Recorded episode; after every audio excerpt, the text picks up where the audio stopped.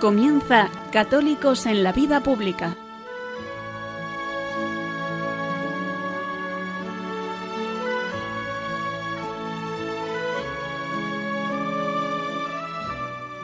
Un espacio dirigido en Radio María por Luis Zayas.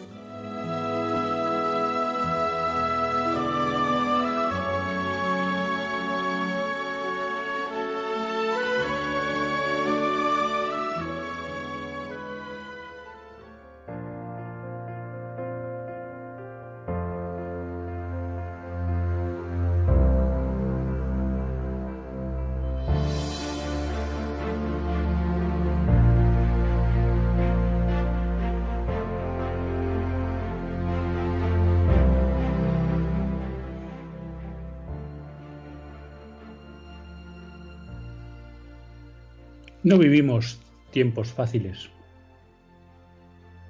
Pero la verdad es que si uno mira atrás, nunca han sido tiempos fáciles para el cristianismo. Es verdad que no en todos los lugares fueron tiempos difíciles para el cristianismo en el mismo momento. Y es verdad que durante muchos siglos España tuvo la suerte de que el catolicismo viviera una situación pacífica, lo cual no quiere decir que no tuviera que enfrentar retos. Pero no podemos decir que no fueron tiempos de grandes amenazas para el catolicismo en España una vez que los reyes católicos finalizaron la reconquista. Sin embargo, en todos esos siglos de tranquilidad que vivió el catolicismo en España, en otros muchos lugares de la tierra, los católicos entregaban su vida al martirio en defensa de su fe. Y en la misma España, en las tierras de Hispanoamérica, muchos misioneros entregaron su vida por evangelizar a los indios americanos.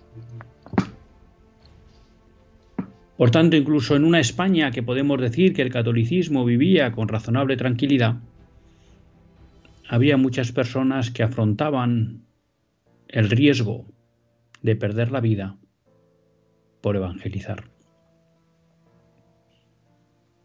Sin embargo, no cabe duda, o al menos así lo veo yo, de que ahora en España el catolicismo vive un momento difícil. Y eso implica que los católicos vivimos un tiempo difícil. Vivimos un tiempo difícil porque claramente nuestra nación ha dejado de ser una nación católica.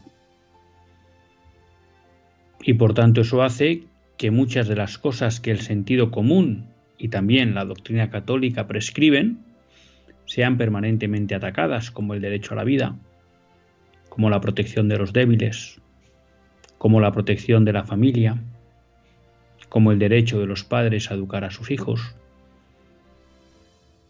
y la presente permanente de ideologías contrarias a la naturaleza del hombre, hacen pues que tengamos que estar permanentemente luchando por tratar de que nuestros hijos y nuestros nietos no se vean arrasados y también nosotros mismos por esa marejada ideológica que solo lleva al hombre a la desesperanza y a una vida mala. Incluso vamos viendo situaciones concretas de persecución, no cruenta, pero sí incruenta. Y ya nos anunciaba San Juan Pablo II que posiblemente en el siglo XXI las persecuciones a los católicos no iban a ser violentas, sino sobre todo incruentas que la gran amenaza que tendrían que saber enfrentar los católicos es el ostracismo social, cuando no también la persecución política o judicial.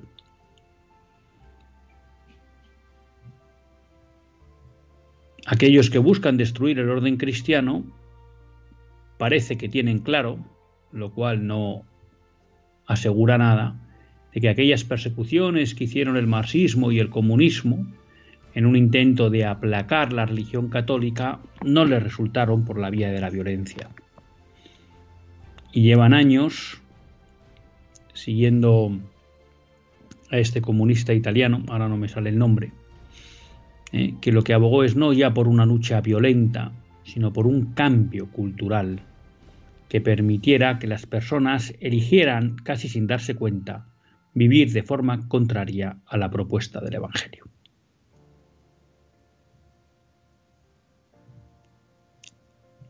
Y esto hace que muchas veces podamos caer en la desesperanza.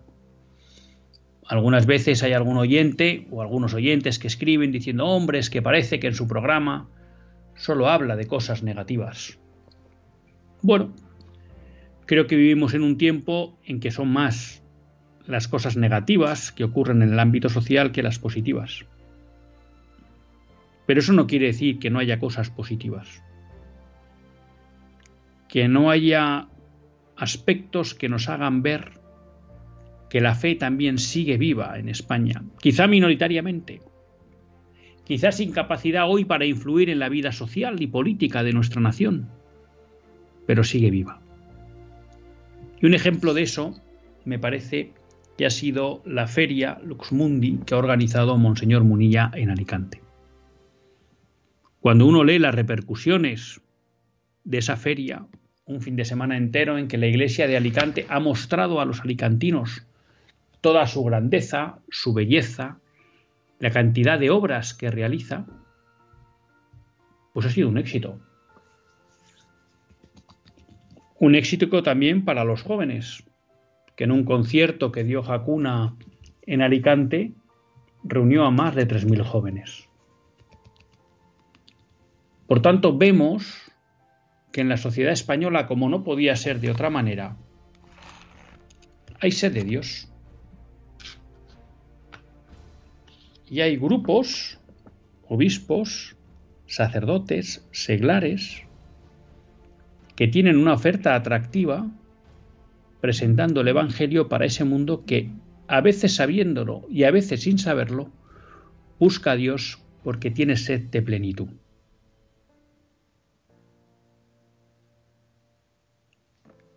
Cuando veía las repercusiones de la feria Lux Mundi de Alicante, del Obispado de Alicante, por un lado, me venía a la cabeza que no tenemos que tener vergüenza, ni pudor, ni respeto humano en presentar nuestras iniciativas en favor de Dios y del Evangelio al mundo. Porque habrá quien las rechace, habrá quien se ría de ellas, pero también habrá muchos que las acojan y que se acercan a ellas, porque encontrarán en ellas ese rasgo de plenitud que están buscando en su vida. Creo que una feria como Lux Mundi nos muestra que no está todo perdido, que se pueden hacer muchas cosas, que a lo mejor no tenemos la capacidad de cambiar el mundo entero, de cambiar el curso de los acontecimientos políticos o sociales, pero que sí tenemos la capacidad de salvar y de ofrecer la salvación a muchas almas concretas que están cerca de nosotros. Y el éxito de una feria como Lux Mundi demuestra que hay un catolicismo vivo y que también hay un mundo que necesita que le presenten el Evangelio. Así que, si nunca fueron tiempos para la desesperanza, porque los católicos vivimos de la esperanza teologal y por tanto sabemos que Cristo ha vencido al mundo y que la batalla está ganada. Y por tanto no hay nada ni por qué desesperar, también una feria impulsada por Monseñor Munilla nos muestra en concreto que el mundo de hoy aprecia ese mensaje y que lo que tenemos que hacer es coger esa fuerza necesaria para presentárselo al mundo. No son tiempos para desesperar, son tiempos para ofrecer esperanza a un mundo que la ha perdido porque ha abandonado a aquel que es el origen de la esperanza. Comenzamos.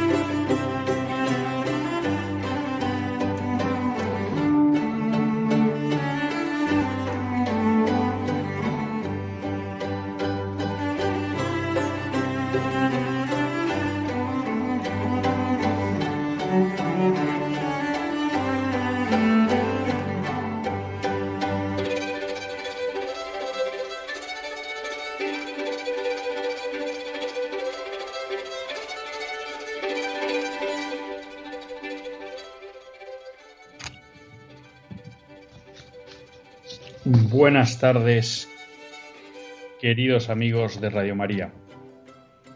Un lunes más volvemos fieles a la cita con todos ustedes para hacer este programa, Católicos en la Vida Pública. Un programa que, como todos ustedes saben, quiere ser una reflexión pausada sobre la actualidad nacional e internacional una reflexión que tratamos de hacer siempre desde la óptica del magisterio de la Iglesia y su doctrina social. Una Iglesia que nunca nos cansaremos de repetir, que es madre y maestra. Yo no les más tiene la suerte de compartir esta hora de radio con todos ustedes, Luis Tallas, que es quien les habla. Y un lunes, bueno, pues que queríamos hacer una llamada a no desesperar, una llamada a la esperanza, una llamada a saber que desde el Evangelio y desde la doctrina social de la Iglesia, pues tenemos mucho que ofrecer a este mundo. Y es verdad que muchas veces eso que tenemos que ofrecer, pues también es un diagnóstico de la realidad. Un diagnóstico de la realidad que muchas veces no es positivo, que incluso es desesperanzador, pero que a nosotros pues no nos tiene que llevar por el camino de la desesperanza, sino por seguir ofreciendo al mundo una forma de vida que les sea, que les permita pues, alcanzar una felicidad y una plenitud.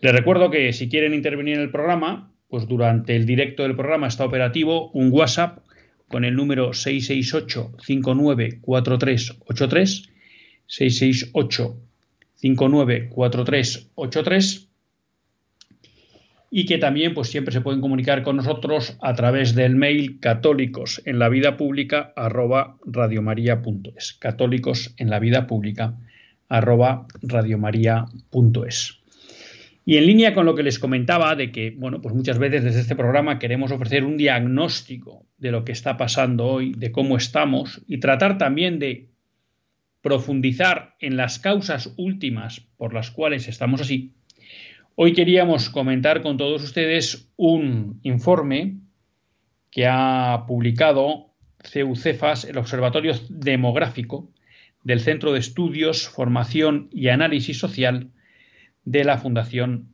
San Pablo CEU. Y para comentar este libro, este, este informe, perdón, pues tenemos ni más ni menos que a su autor, que no es otro que Alejandro Macarrón Larumbe. Alejandro, buenas tardes. Buenas tardes. Y muchas gracias por estar aquí con nosotros. Alejandro es el responsable del estudio de estudios y análisis social del CEUCEFAS y acaban de publicar un, pues un estudio que yo creo que es muy interesante del Observatorio Demográfico que se titula Transformación y crisis de la institución matrimonial en España. En el fondo podríamos decir que este estudio es una radiografía de la situación de la familia en España. Y yo lo primero que te quería preguntar, Alejandro, es ¿por qué este informe? ¿Por qué de repente habéis decidido plantearos qué pasa con la situación matrimonial en España? Bueno, el Observatorio Demográfico que dirige Joaquín Leguina y, coordino yo, pues eh, trata de todos los aspectos relevantes relacionados con la demografía y, desde luego el cómo se se crean los nuevos españoles, la nueva sociedad que es en los hogares, en las familias, pues es uno de los aspectos clave ¿no? de, la, de la demografía. ¿no? ¿Cómo se estructura esa demografía? Si se estructura, imaginemos que viviese todo el mundo solo en un hogar aislado o, en residencias colectivas en una distopía. No, eh, la sociedad vive afortunadamente todavía de forma muy mayoritaria en hogares familiares. ¿no? Eh, usted decía al principio de la introducción ¿no? que, que por desgracia íbamos a contar cosas que no eran eh, bonitas o cosas desagradables en este campo, pero que por otro lado queríamos dar una perspectiva de esperanza también, ¿no? Bueno, pues empezaré por eso segundo y decir que cuando en España eh, la sociedad era muy mayoritariamente católica, muy mayoritariamente creyente, y la Iglesia tenía una influencia mucho mayor que la actual, lo que vamos a contar ahora no pasaba. La sociedad estaba muy bien estructurada en familias unidas para toda la vida, prácticamente todas, y que tenían varios hijos y ahora, eh, por desgracia, no pasa eso, ¿no? Hay una enorme cantidad de divorcios, mucha gente que no se casa muy pocos niños, que son los tres ingredientes negativos, por resumir, eh, de la situación actual. Claro, una primera cosa que llama la atención en el, en el informe, aunque creo que no sorprende, porque cualquiera que esté un poco al día de la vida social, pues quizá el dato no le extrañe, es que ya nos casamos muy poco. Me ha sorprendido el dato de que haciendo una pequeña proyección con los datos que hay, aproximadamente el 50% de los españoles no se van a casar en su vida, cosa que hace 40 años era impensable. Absolutamente, es así, eso es lo que cada año, eso claro, se sabe, eh, la gente que hoy día tiene 20 años, pues dentro de 40 o 50 años sabremos cuántos se casaron o no, ¿no? Entonces cada año se hace una estimación, dado lo que se observa, de qué pasaría si, si las cosas siguen igual, ¿no? Entonces, desde hace ya algunos años eh, sale que la mitad de la gente, de hecho un poquito más de la mitad de la gente no se casaría nunca, ¿no? Eh, cuando hace menos de 50 años, pues el indicador, ese se llama indicador de, de primo nupcialidad, o sea, la, que indica más o menos la, la probabilidad de que una persona se case al menos una vez en su vida, ¿no? Eh, pues era estaba cercano al 100%, o sea, se casaba más del 90% de la gente. Eso eso es un cambio absolutamente radical histórico, ¿no? Porque porque los seres humanos nos hemos emparejado, el matrimonio es una, institución natural, ¿no? En un programa como este, pues lógicamente en Radio María, pues hablas de cosas de, de católicos y para católicos, pero se intenta, pues muchas veces eh, unirnos con todos los que no son católicos, pero comparten unos valores esenciales similares, ¿no? que es lo que llamamos ley natural, ¿no? y entre ellas está el matrimonio. El ser humano es un ser de, en cuanto crea la civilización más allá de la tribu primitiva en, la selva, pues, pues es de emparejarse más o menos para toda la vida hombre y mujer. Y tener hijos, claro. Claro, alguien podría pensar, ¿y por qué es relevante que la gente no se case? ¿Qué impactos sociales tiene el hecho de que efectivamente veamos que más del 50% de los jóvenes de hoy no se casarán nunca? A ver, eh, la sociedad necesita niños para perdurar, porque morimos, ¿no? Envejecemos y morimos. Entonces, los niños, eh, haciendo un símil con temas económicos, eh, suponen una inversión tremenda en, dinero, en esfuerzo, en compromiso, en responsabilidad y cuando uno invierte lo que quiere es sacar el máximo rendimiento posible. En este caso no es económico, es un rendimiento afectivo, es un rendimiento de continuidad personal, es un rendimiento de realización. ¿no? Pero la inversión, pues eh, cuanto más estable sea el entorno en el que en el que va a fructificar, más se atrae a los inversores. ¿no? Uno, uno no suele invertir en un país en guerra y devastado con la misma facilidad que en, que en Suecia en sus mejores años o, o Alemania, ¿no? En, un país estable, próspero, etcétera, ¿no? Bueno, pues el matrimonio es lo que da para toda la vida, es el entorno estable. Eh, la pareja, de hecho, que es lo que hoy día se forma mucho, es mucho menos estable. Y ya no digamos eh, si se quiere tener un hijo, algunos en solitario y tal, pues todavía menos, ¿no?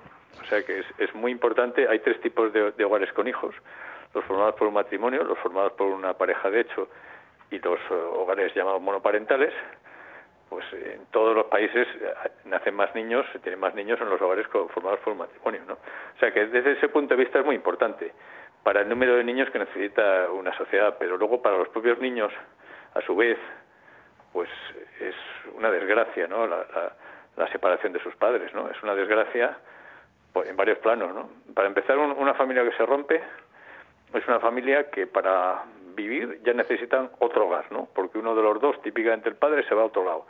Y luego los niños muchas veces ambulantes de un lado a otro. Y hacen falta dos hogares. Las personas son las mismas, pero necesitan gastar más en vivienda, ¿no? Necesitan gastar más en los gastos fijos de una vivienda, ¿no? Cuando uno paga la luz hay una parte que no es por consumo, es lo que se llama el término fijo, ¿no? Y así más cosas. O sea que económicamente también supone un empobrecimiento.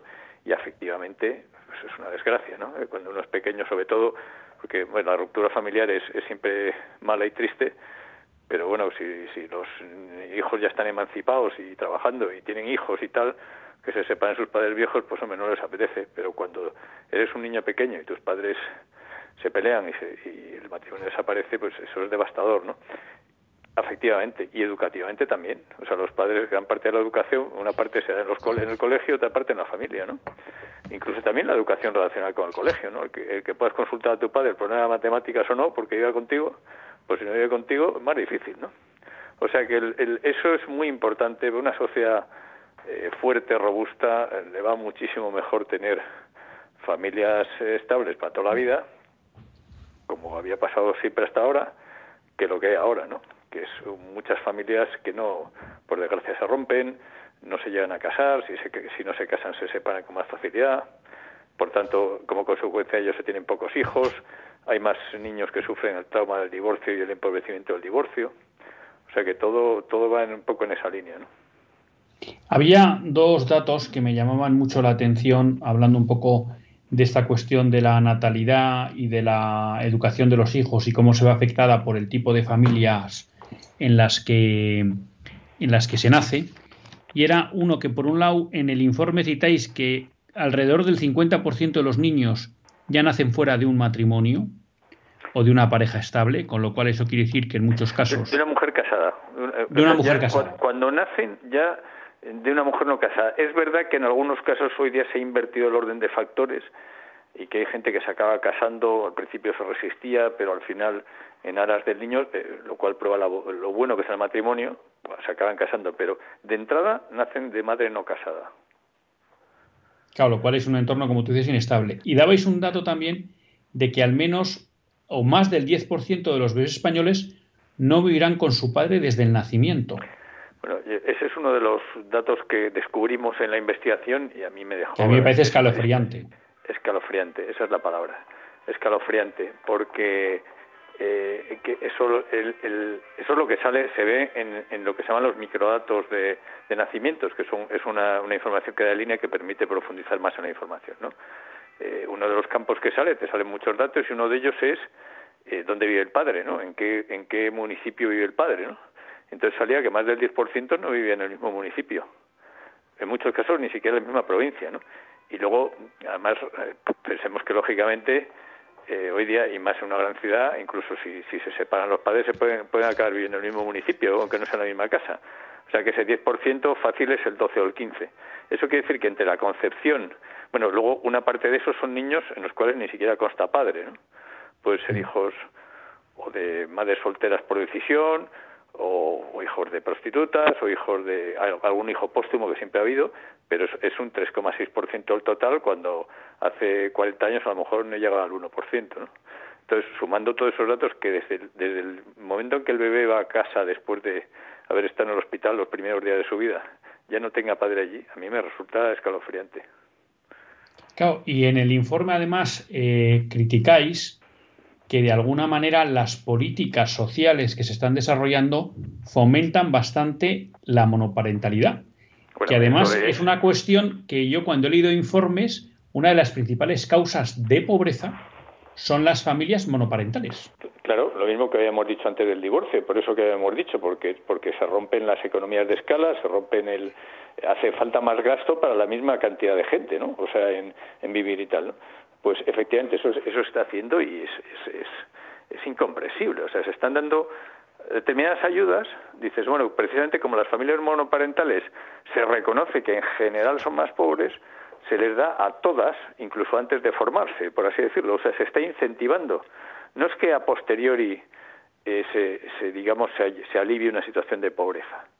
No, es que a priori se está, en el fondo, fomentando y, se está haciendo en leyes de natalidad de, todos los partidos gobernantes ¿no? que hay en España, ¿no? de los diversos colores que gobiernan ¿no? Eh, en administraciones. ¿no? Eh, realmente a mí me, resulta incomprensible y además es que es socialmente muy injusto porque estas estadísticas que les encanta hoy día a algunos políticos, todas las mujeres son o víctimas o, todos los hombres son no sé qué, todos los... Pues no, hay, hay de todo en todos los tipos de gente. Entonces, por ejemplo, entre los monoparentales pues están, por citar dos ejemplos célebres, está el príncipe Carlos de Inglaterra cuando se separó de Lady Di, con las leyes españolas habría, derecho, habría tenido derecho a unas ayudas que no tendría derecho pues un, minero de Gales pobre, ¿no? Eh, y cuando se separaba Mancio Ortega de su mujer ya era inmensamente rico por lo mismo, ¿no? Por poner dos ejemplos de personas célebres. Es, no son ni justas en ese sentido, pero sobre todo es muy malo que eso se fomente, que se, que se den incentivos a la monoparentalidad. Que luego sobrevenidamente ocurra, pues bueno, pues va, a ver qué, hacemos, ¿no? Pero que de entrada se fomente, a mí me parece verdaderamente una cosa eh, horrible. Es que, es que a veces es un malentendido. Como hay que usar, hay que morderse la lengua, pues eh, prefiero no, no seguir, pero, pero vamos, me, me, enciende.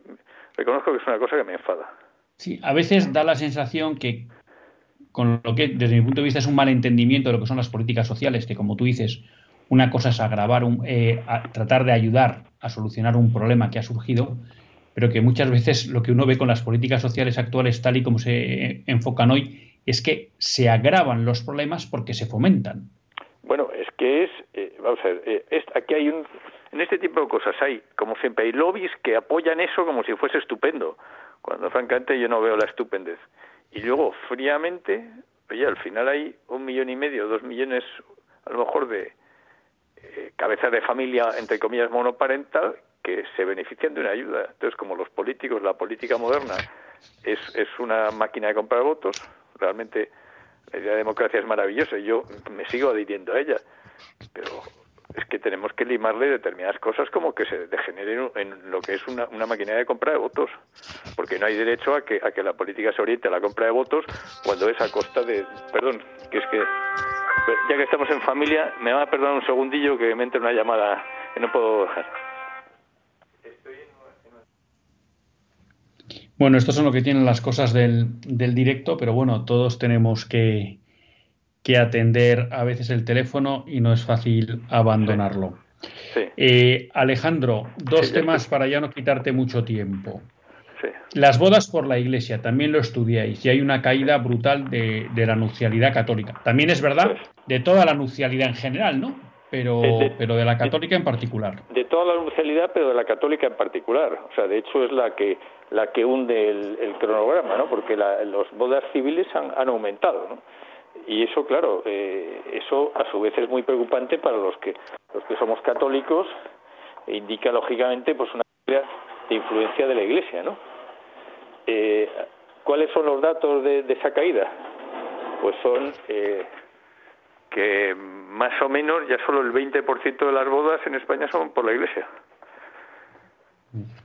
Y como además ya solo se casa la mitad de la gente eso quiere decir que ya solo aproximadamente una persona de cada diez se casaría por la iglesia, cuando antes más del 90% de la gente se casaba y como se casaban todos por la iglesia, más del 90% de la generación de nuestros padres eran personas que se casaban por la iglesia y ahora es el 10%.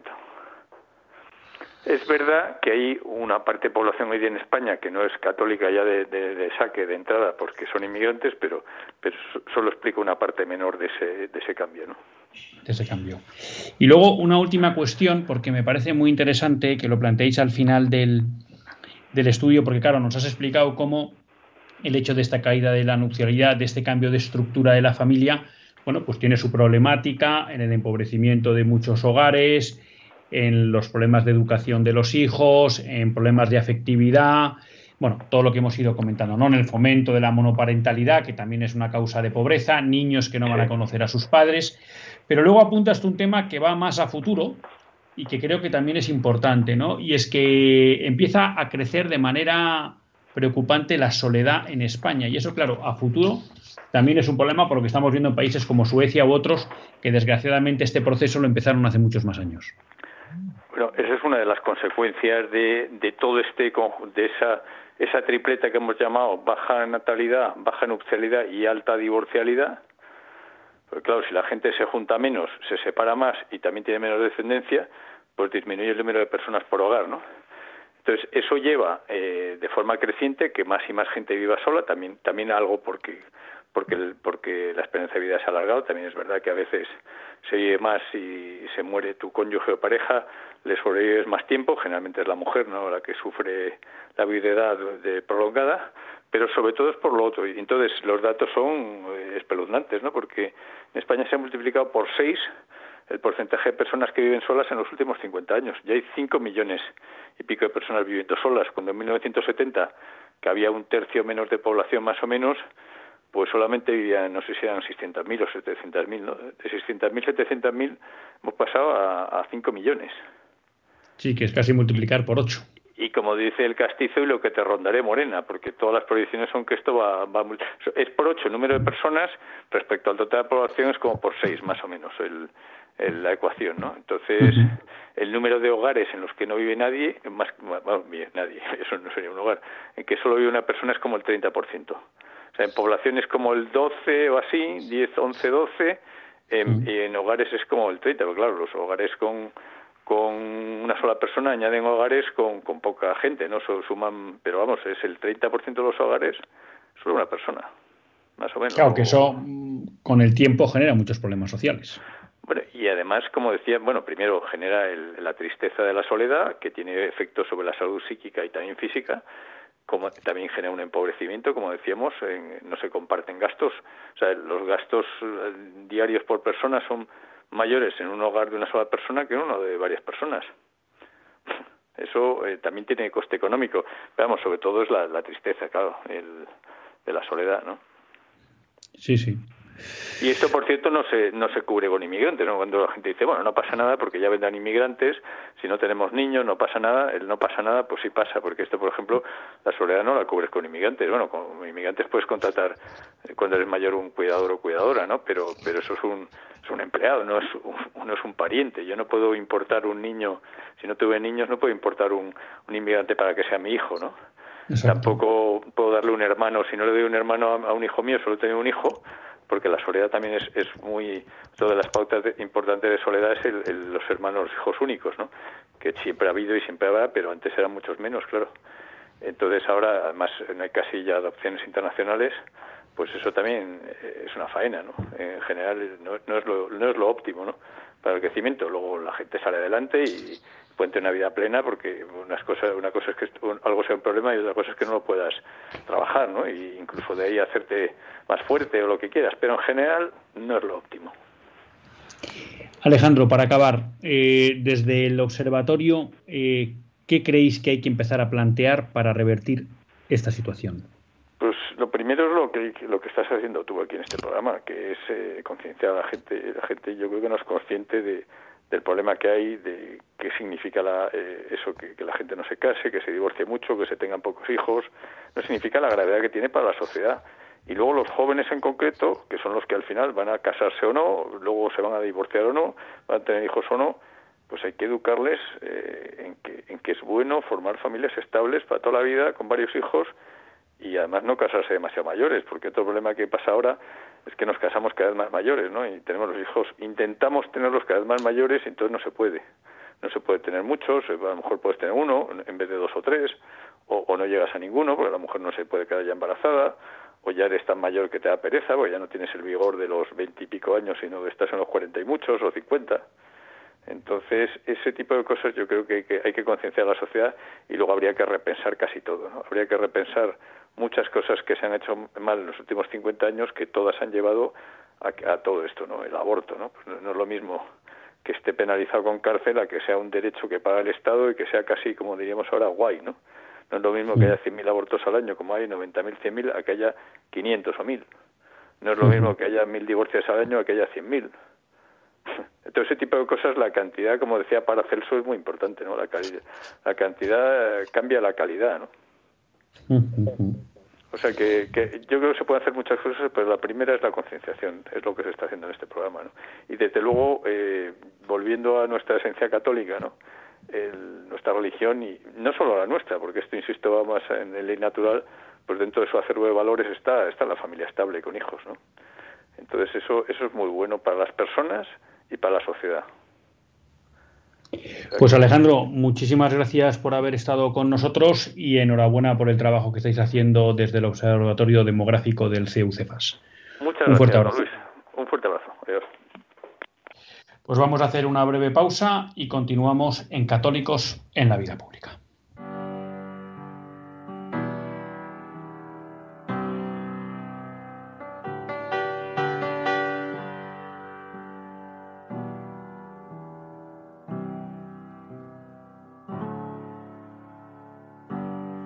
Yesterday I got lost in the circus,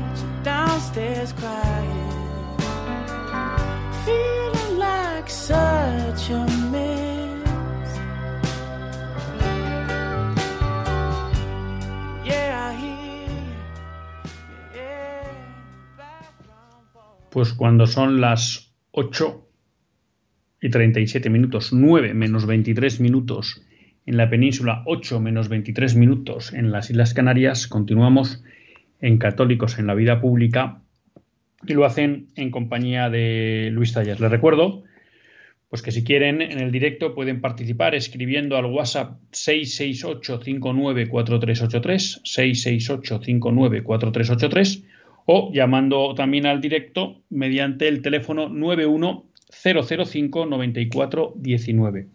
91005-9419.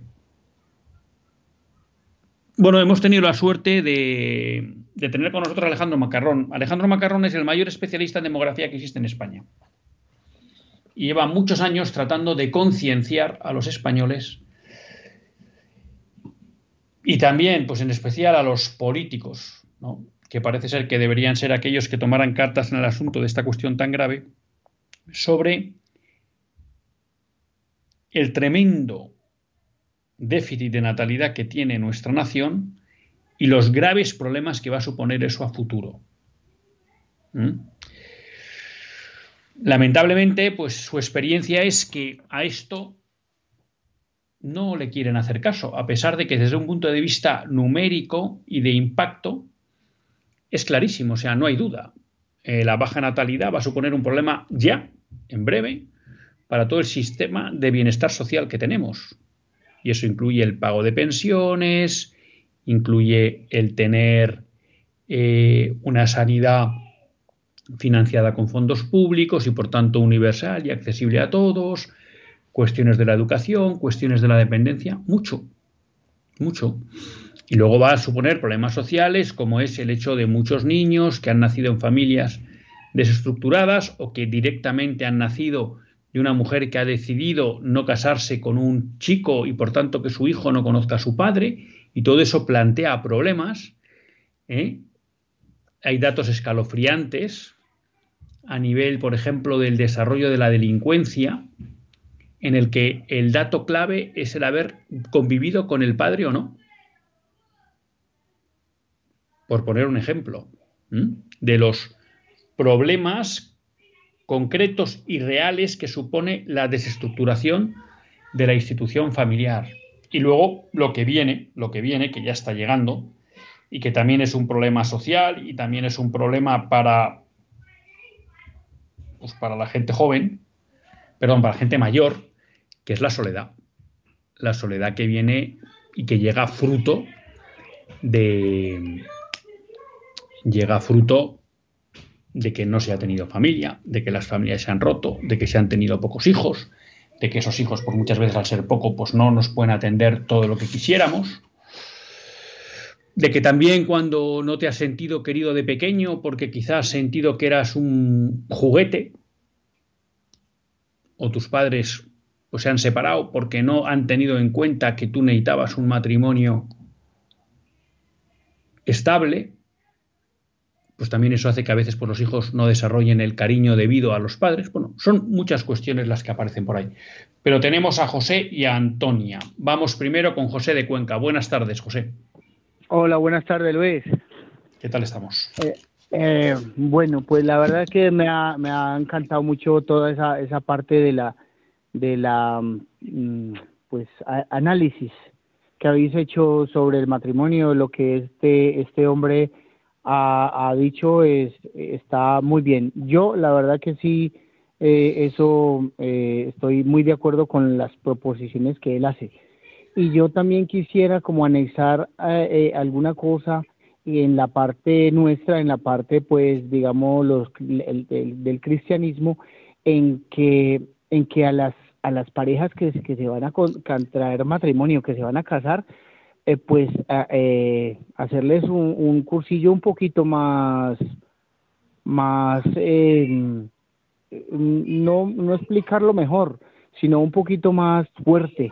O sea, que el que verdaderamente quiera casarse por la Santa Madre Iglesia, pues que lo haga eh, consciente de qué es lo que está haciendo. Porque claro, em, se viene la moda de que nos casamos por la iglesia y y, y, fácilmente pues digamos que que un sacerdote permite un cursillo rápido o, o, por ser eh, alguna personalidad o alguna cosa, pues le, se le permite como que se salten muchas cosas y no se les enseña eh, eh, eh, prácticamente yo pienso que para el matrimonio debería ser como un estilo de catequesis para los niños que van a hacer la primera comunión que uno ya que uno ya va bueno los niños también a veces no no no lo entienden del todo pero sí nosotros ya como mayores podemos tener un poquito más de conciencia de qué es eso para no para no divorciarnos así tan fácilmente pues eh, muchas gracias, José. Perdona que tenemos que dar paso a alguna llamada más, pero te agradezco mucho y estoy muy de acuerdo. Mira, una de las cosas que, me ha sugerido tu intervención es que, bueno, pues todos los que estamos aquí en la familia de Radio María, pues deberíamos pensar qué paso al frente podemos dar en la pastoral familiar. ¿Mm? El matrimonio es una vocación magnífica, fenomenal, estupenda, si se vive como nos enseña, por un lado, el sentido común y la ley natural y sobre todo la Iglesia. Y tenemos que ser capaces de transmitir al mundo la belleza del matrimonio, y en especial del matrimonio católico, pero que no deja de ser una institución natural. Y saber también que ahí hay un camino de plenitud y de felicidad, que como todo lo que vale, tiene exigencias, pero que es un camino de plenitud y de felicidad y también un camino de santidad. Y yo creo que ahí eh, podemos dar todos un paso al frente. Cada uno tendrá que pensar cómo. Y desde luego hay que empujar y fortalecer la pastoral familiar. Vamos con Antonio de Córdoba. Buenas tardes, Antonia. Hola, buenas tardes. Pues nada, gracias como siempre por, por el programa. Y pero yo mm, le vuelvo a decir que como que yo he hecho en falta mm, que hoy no en su programa, porque en su programa se habla de muchas cosas, ¿no? Pero en general se habla demasiado de las cosas de, del pasado, de hace 40, 50 años, que es lo que, por los fallos de entonces, es por lo que estamos como estamos ahora, ¿no? Y sin embargo, lo que está pasando ahora, que ahora todo el, el problema de la familia sigue siendo un problema, ¿no? Eh, la educación de los hijos, la formación, todo eso, pero es que el problema ahora ya no está en si se casa la gente o no se casa, es que ahora está la gente si se cambian de sexo o no se cambian. Y de eso se habla muy poco, y de los peligros de eso se habla muy poco, hay ya muchos niños que se están hormonando. Pues Antonia, tiene, tiene mucha razón, es que, Yo no sé eso si es que no se puede abordar, si es que no se puede hablar de eso, pero yo creo que hay que, aparte de, de formar para que los matrimonios funcionen, hay que también mm, hablarle a la juventud, no solamente de lo bonito que es el matrimonio, sino de, los peligros que hay en las ideologías que se están tragando ahora en los colegios. Que es que se la están metiendo a los a ver, Yo creo, a ver, yo coincido con usted efectivamente en que ahora también tenemos un reto gordo eh, con toda la cuestión de la ideología de género en relación a todo el tema del rechazo a la naturaleza del cuerpo humano. Estoy de acuerdo, yo creo que es un tema que hay que hablar y creo que en este programa lo hemos hablado muchas veces también. ¿eh? Y siempre que ha habido una alguna cuestión sobre leyes trans o leyes LGTBI, hemos estado aquí abordando ese tema y tratando de plantear todos esos peligros. Y claro que los hay, y creo que tiene usted toda la razón. Creo que esto tampoco es hablar del pasado, estamos hablando de una situación concreta de lo que pasa hoy y es que la gente no se casa, que cada vez se casa menos y cada vez se casa peor. Y, y creo que eso es importante. Y en parte eso también es derivado de esa ideología de género que vivimos ahí, que ha transmitido una falsa idea de la sexualidad y que ha visto a la institución familiar como un enemigo y ha ido a por ella. Junto a eso es verdad que la ideología género tiene otra derivada, que esto es lo que está pasando, que es terrible, con toda la cuestión de la transexualidad. Y bueno, pues me parece bien este recordatorio para que tratemos de volver a, abordar esa cuestión porque está siendo, está siendo muy grave. O sea que, y muchas gracias también por su fidelidad al programa. Vamos con Jesús de Valencia. Sí. Buenas tardes, Jesús.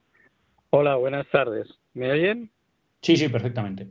Sí, mire, yo soy oyente de Radio María, no mucho, pero algunas veces suelo enchufar la radio y, y enchufo la emisora de Radio María, porque me encanta, porque yo soy católico, vengo de Valencia, de familia de mártires, mis dos tías, en, en la época de la Guerra Civil Española, pues eh, fueron violentadas y quemadas vivas.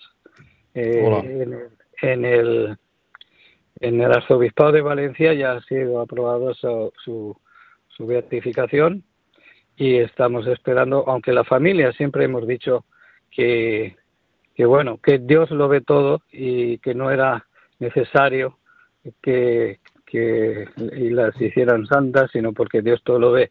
Y, y para nosotros es importantísimo eh, que se eduque en, en, en Cristo.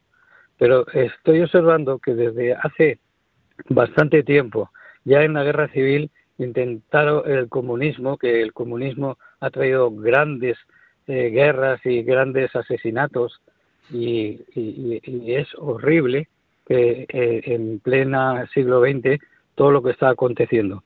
Ya lo decía San Agustín que era esto una lucha entre el bien y el mal. El satanismo está suelto.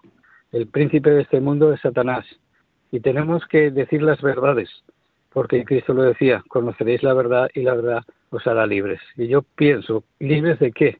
pues de la mentira, del engaño y de la manipulación que están ahora actualmente ocurriendo a nivel mundial. es que, eh, bueno, pienso que es fundamental en cuanto a la familia. Yo vengo de una, tengo una familia, yo tengo 10 hijos y 13 nietos. Sin embargo, en mi propia familia se infiltró el demonio. Y bueno, ahí me pararé un poco porque ya es cosa personal y estoy sufriendo digamos, la, filtración del demonio en una familia.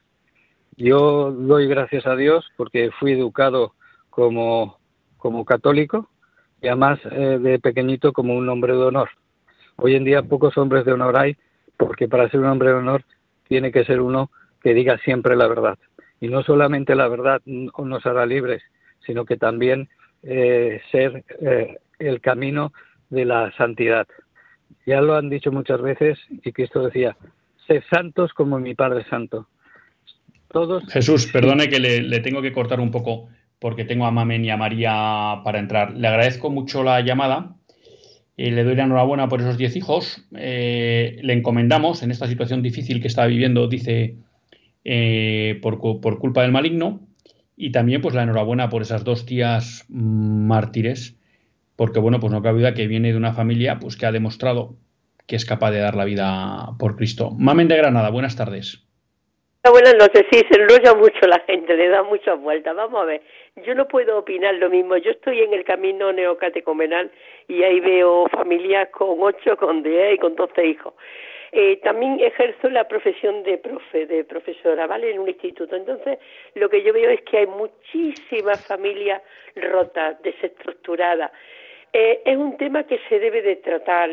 No, quiere, no, no, las personas no quieren adquirir un compromiso formal o por miedo o por falta de preparación. Eh, anteriormente ha hablado un señor, que no me acuerdo su nombre, que ha comentado que los cursillos prematrimoniales deberían de dar más y más hondo. Pues si eso se hace, yo creo que hay más caída de matrimonio, pienso yo. Eh, la gente quiere algo más light. Pero también me hago la siguiente pregunta. ¿Por qué la Iglesia no mejora eh, las líneas a seguir con las parejas jóvenes? ¿Por qué no hace algún alguna actividad, no sé cómo llamarle, de atracción a esa juventud? Pues Mamen, muchas gracias. Eh, yo sí creo, aprovechando su comentario, que, que, la Iglesia tiene que hacer un esfuerzo serio en la pastoral familiar creo que en muchos sitios está muy abandonada. Me atrevería a decir que en casi todos sitios. Y alguno dirá, bueno, pues esto es injusto porque no sé dónde. Bien, pero es una minoría, es una excepción. Y también, bueno, pues que aprovecho para poner en conocimiento de todos, que seguro que muchos no lo conocen, pues una iniciativa como es Proyecto Amor Conyugal, que está resultando también eh, muy buena, no solo para restaurar matrimonios, sino también para, ¿cómo decirlo? Eh,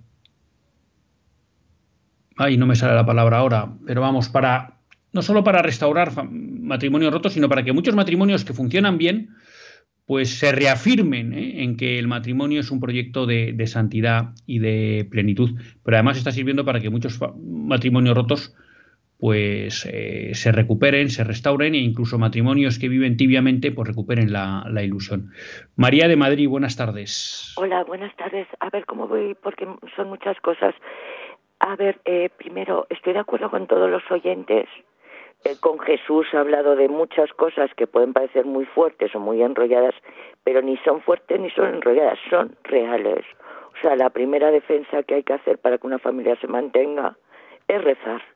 Y yo, lamentablemente, me he dado cuenta muy tarde de, que esa es la primera protección, que puede ser muy super mujer, muy super trabajadora, mucho dinero, mucho lo que tú quieras, pero te apoyas en tus propias fuerzas y el maligno es cierto que trabaja. Me da igual cómo lo digan de darle vueltas, pero infidelidades o problemas de ese tipo eh, no vienen de Dios. O sea, eso es así. Yo por mi parte, Jesús, le comprendo, ánimo, creo que sí, que el maligno realmente está entrando en las familias. Ya dijo que su última batalla sería la familia, porque es el ladrillo espiritual de la sociedad y de la y de nuestro pensamiento cristiano antropológicamente. Entonces, Jesús, yo estoy con usted. No se preocupe de que le digan que dice cosas raras, porque yo comprendo perfectamente lo que ha dicho y efectivamente está el plano físico y el plano espiritual y ambos se mezclan. Lo que pasa es que, bueno, si habla usted de estas cosas, pues claro, es como cuando hablamos los cristianos, solo por eso. En la propia familia, pues hay cónyuges y hay hijos políticos que no son a lo mejor tan cristianos o son cristianos, dicen que son cristianos, pero no, no realmente no conocen. Tenemos mucha ignorancia, los no cristianos y los propios cristianos católicos. Y entonces efectivamente entran unas pugnas, pues como hemos hablado muchas veces, que igual que las familias catalanas han acabado discutiendo por eso en una propia mesa, pues por eso discutimos en... Pero yo sí estoy con usted que el maligno mm, está por ahí. Ahora, claro, como estamos ya con personas que el maligno no existe y el infierno no existe, yo esto lo estoy oyendo de mi cuñada y tengo que callarme porque si no ya salía la mundial. Entonces, yo estoy con usted y rezo con usted y ánimo. Respecto a la última señora que ha hablado, que es profesora, que sí tiene cosas buenas de lo que ha dicho, pero estoy muy en desacuerdo. Primero, los cursillos prematrimoniales estoy de acuerdo que tenían que ser mucho más serios, completos o animosos. Yo conviví con mi esposo antes del matrimonio porque era mi principal proyecto y no quería, era lo más importante, por un amor fuerte que he vivido yo con mis padres y yo no quería que eso fracasara y nunca he querido obligarle. He convivido, luego me he casado y claro, yo muy listilla de mí, pues me reía de los cursillos prematrimoniales diciendo que me iba a contar a mí este, este matrimonio en diez minutos y yo ya estoy viviendo con mi esposo. O sea, nos tomamos a risa cosas que efectivamente, lo que usted dice, la pastoral católica, no me meto con la iglesia, ¿eh? Nos hemos ido como un péndulo, primero por un lado y ahora tendremos, espero que el péndulo haya llegado a su extremo y vayamos para el centro. La iglesia tiene que hacer mucho esfuerzo en la pastoral familiar, tanto en los cursillos prematrimoniales, para que la gente sea consciente que está tomando un sacramento, que no es ninguna broma porque a lo mejor mm, la gente se pierde con el traje blanco y, y luego, claro, te encuentras que a los 50 años la crisis de los 40 de los hombres te viene a los 50 y que de pronto te dicen, oye, que, oye, macho, que tenemos un compromiso, que es toma un sacramento. Entonces, efectivamente, los cursillos prematrimoniales, es que si la gente lo sabe no se casaría. ¿O se casaría menos? Pues sí, señora, a lo mejor sí, a lo mejor nos casábamos menos, pero a lo mejor nos evitábamos un disgusto después de 30 años de convivencia, porque el cuarto factor que nos ha hablado antes en el estudio que me tenemos que ir acabando María que no nos queda tiempo. Eh, solo el nombre que lo diga para buscar el estudio porque me parece muy práctico y que el cuarto factor que creo que ha quedado abandonado por estudiar que tendría es el sufrimiento que se produce efectivamente cuando las familias se rompen porque ya no es un novio y una novia, hay familias políticas, hijos, sobrinos. O sea, el sufrimiento es enorme y eso habría que ponerlo también, eh, si no en cifras exactas que no se pueden poner, pero considerarlo. Que ánimo por el programa, amén. y que una vez casi te sopló el programa porque te dije, estabas con la que había que hacer un cinta nuevo, católico, cristiano, o por lo menos con nuestro pensamiento antropológico de derecho natural, que fue con la red Neos, y yo te decía, ya vamos tarde, ya vamos tarde, y ese día estaba un poco triste, no quería ponerle punto negativo ni tal, creo que lo que te ha dicho el entrevistado, estás haciendo una labor de concienciación muy valiente, todo esto en la calle, si lo hablas, bueno, en la calle y las familias, y que es muy importante que nos aglutinemos, nos formemos, y adelante con los think tanks, neos, y todos, y siento que aquella vez casi te estropeó el programa. Y nada, nada, nada, aquí no se estropea nada, pero lo que yo sí siento es que ahora ya te tengo que cortar porque Javier me va a matar. Y no me queda tiempo más que para despedirme hasta el próximo lunes, si Dios quiere, que Dios les bendiga.